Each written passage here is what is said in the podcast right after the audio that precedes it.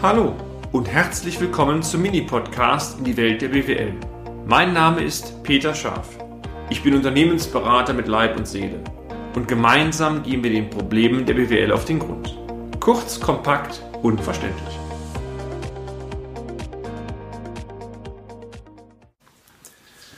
Da bin ich wieder.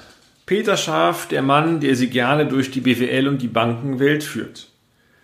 Wir hatten im letzten Beitrag schon einmal über das Thema Ratingnote gesprochen. Die Ratingnote ist ja ein wichtiges Kriterium, anhand derer eine Bonitätsbeurteilung der Bank erfolgt, allerdings auf Basis eines rein standardisierten Verfahrens. Und auf Basis dieser Ratingnote orientiert sich auch die Kreditkondition, die Sie vom Finanzpachten erhalten. Mit diesem Beitrag möchte ich einmal ein paar Hintergründe erläutern, die es Ihnen besser nachvollziehbar macht, wie die Ratingnote ermittelt wird. Denn je besser Sie die Hintergründe, meine sehr verehrten Damen und Herren, nachvollziehen können, umso einfacher können Sie sich auch im Ratingprozess Ihrem Unternehmen stellen und natürlich Ihr Unternehmen entsprechend auch optimieren. Die Ratingnote wird primär durch folgende Faktoren beeinflusst. Zunächst mal, da das Rating weitestgehend ja auf die Box Kreditausfall aus Sicht der Hausbank abstellt, sind ein Großteil der Kriterien darauf fokussiert, um die Zahlungsfähigkeit eines Unternehmens zu beurteilen, also Fähigkeit zur Rückführung von Krediten. Der Fokus liegt folglich sehr stark auf liquiditätsorientierten Indikatoren. An erster Linie, und das kann ich immer nur wieder ganz, ganz deutlich unterstreichen, ist die Qualität der Kontoführung für die Hausbank entscheidend. Kontoführung auf Guthabenbasis oder mit nur einer sehr geringen temporären Konkurrentenanspruchnahme, die wirkt sich sehr positiv auf die Note aus eine hohe Kontokorrentenanspruchnahme, vor allen Dingen dann, wenn sie über die Kontokorrentlinien gehen, man spricht von sogenannten Überziehungen ähm, oder sogar ganz böse Merkmale auftauchen, wie Fändungen, die zerhageln ihnen die Note komplett. Ein weiterer wesentlicher Teil resultiert aus der Einschätzung ihrer bilanziellen Verhältnisse. Dieser Part wird oftmals als sogenanntes Finanzrating bezeichnet. Hier werden diverse Bilanzkennzahlen und Relationen maschinell bewertet und in einer Gesamtnote berücksichtigt. Ein weiterer, dritter Teil setzt sich aus sogenannten qualitativen Faktoren zusammen. Auch wieder eine ganz wichtige Box, die ich auch mal später ausführlich erläutern werde. Für Sie spannend sind insbesondere weiche Faktoren. Ähm, was das ist und vor allen Dingen, was die Bank darunter versteht, möchte ich Ihnen gerne mit Beispielen darstellen. Exemplarisch gehört dazu das Thema Generationswechsel. Übersetzt, wenn Sie ein Alter haben, 70, 80, 90 Jahre, ich wünsche Ihnen persönlich das große Leben, das ewige Leben und dann noch nicht darüber nachgedacht haben, wie das mit Ihrem Unternehmen weitergehen soll, dann wäre das Thema Generationswechsel aus Sicht der Bank negativ gesetzt. Also die Ratingnote würde sich verschlechtern. Und die Botschaft ist ja, sehr frühzeitig darüber nachzudenken, wie man das Unternehmen auf die nächste Generation übertragen kann. Weitere weiche Faktoren könnten beispielsweise sein, die Forschungs- und Entwicklungstätigkeit hängt natürlich extrem stark von der Branche ab. Aktuell, Stichwort Impfstoff, natürlich eine ganz große Geschichte.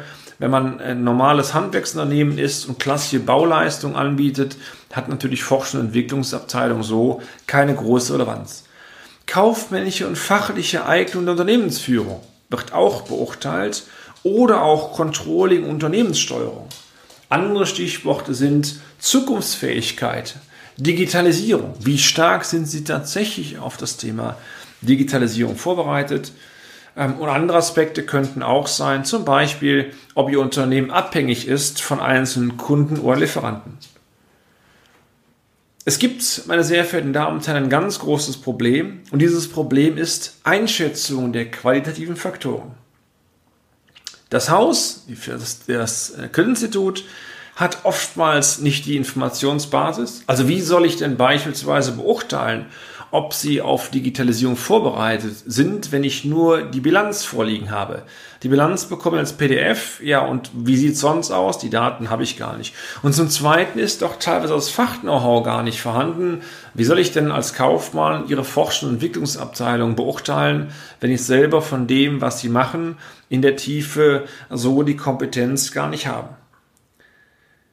Erschwerend kommt hinzu, und das zeigt es immer wieder, wenn Sie fünf Damen und Herren fragen, subjektiv einzuschätzen, beispielsweise die Qualität Ihrer kaufmännischen Fähigkeiten, dann werden Sie sechs Urteile erhalten, weil es am Ende eine subjektive Einschätzung ist.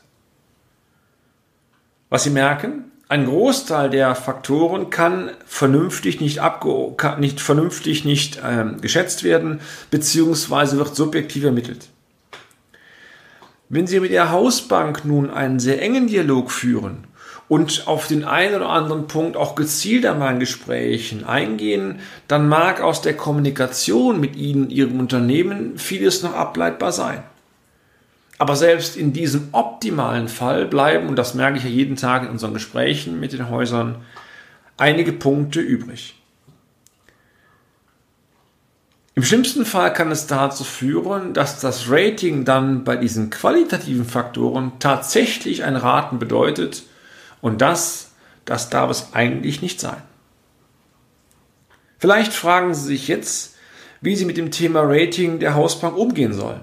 Das eine ist vielleicht, und das ist, wäre unser Tipp, einen Spezialisten einzuschalten, der Sie im Vorfeld auf solche Gespräche vorbereitet. Gerne auch kontaktieren Sie uns.